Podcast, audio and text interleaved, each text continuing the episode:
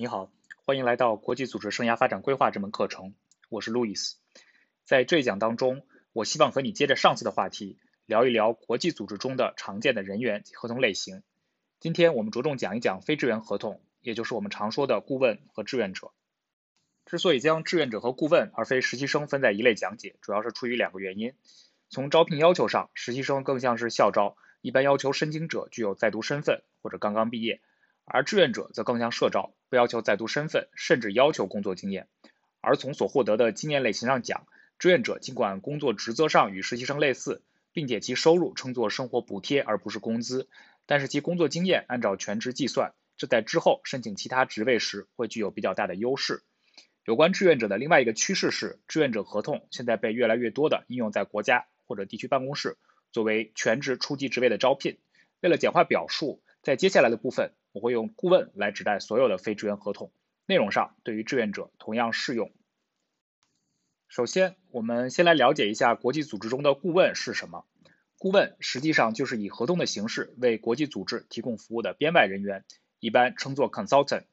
这里需要注意将 consultant 和 advisor 做出区分，后者一般来讲是一个非常高级的正式职位，但是由于翻译的关系，可能时常产生混淆。顾问的合同种类有很多种。名称和具体细则也按照组织机构的不同有所区别。Consultant contract、Individual contractor 或者是 Service contract 都是顾问合同的一种。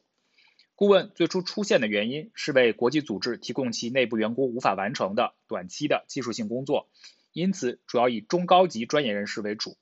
然而近年来，联合国系统各组织使用编外人员合同的情况越来越多。粗略估计，联合国系统的编外人员，也就是顾问，在全体员工中平均占比达到百分之四十以上。与之相对应的，顾问也呈现出年轻化趋势。可以说，顾问在很大程度上替代了初级职员的职位，成为了实际意义上的正式工作。国际组织中，顾问职位大幅度增加的原因有很多，其根本原因是国际组织不断增长的任务、职责与停滞不前的人员经费之间的矛盾。在任务增加而正式员工数额和等级无法增加的情况下，国际组织不得不大量增加编外人员的数量，以保证工作的质量和完成性。另外一个原因是编外人员，也就是顾问的招聘程序的高灵活度。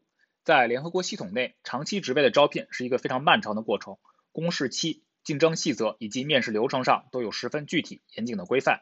而聘用顾问在流程上程序要求少，招聘流程快，而且订立和终止合同都十分容易。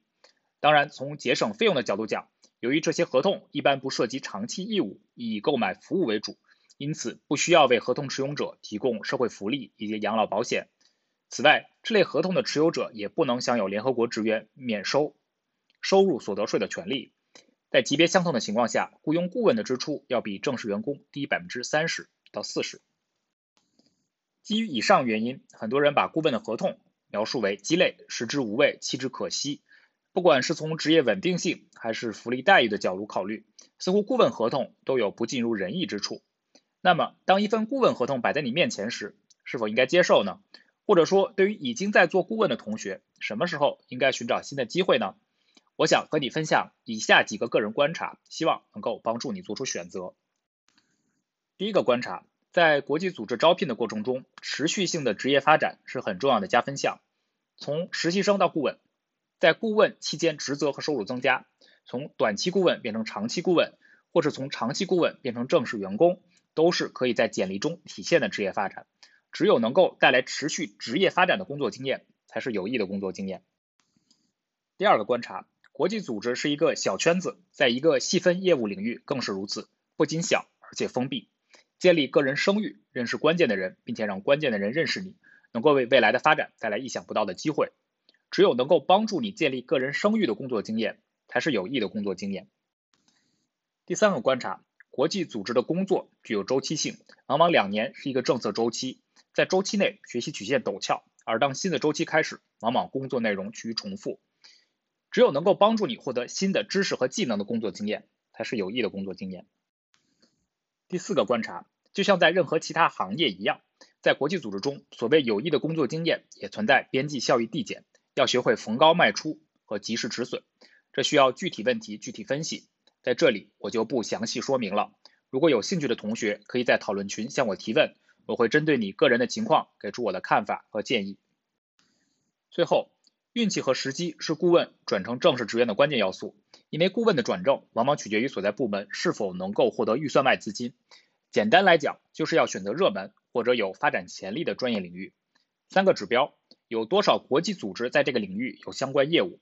这个专业领域是否是主要捐助国或捐助组织的重点？你所在的组织是否在这个领域具有领先地位？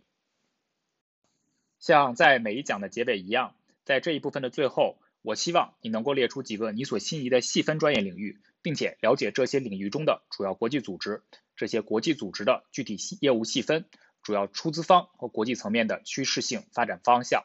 相信了解这些信息之后，你会对我的几个观察。有更深的体会。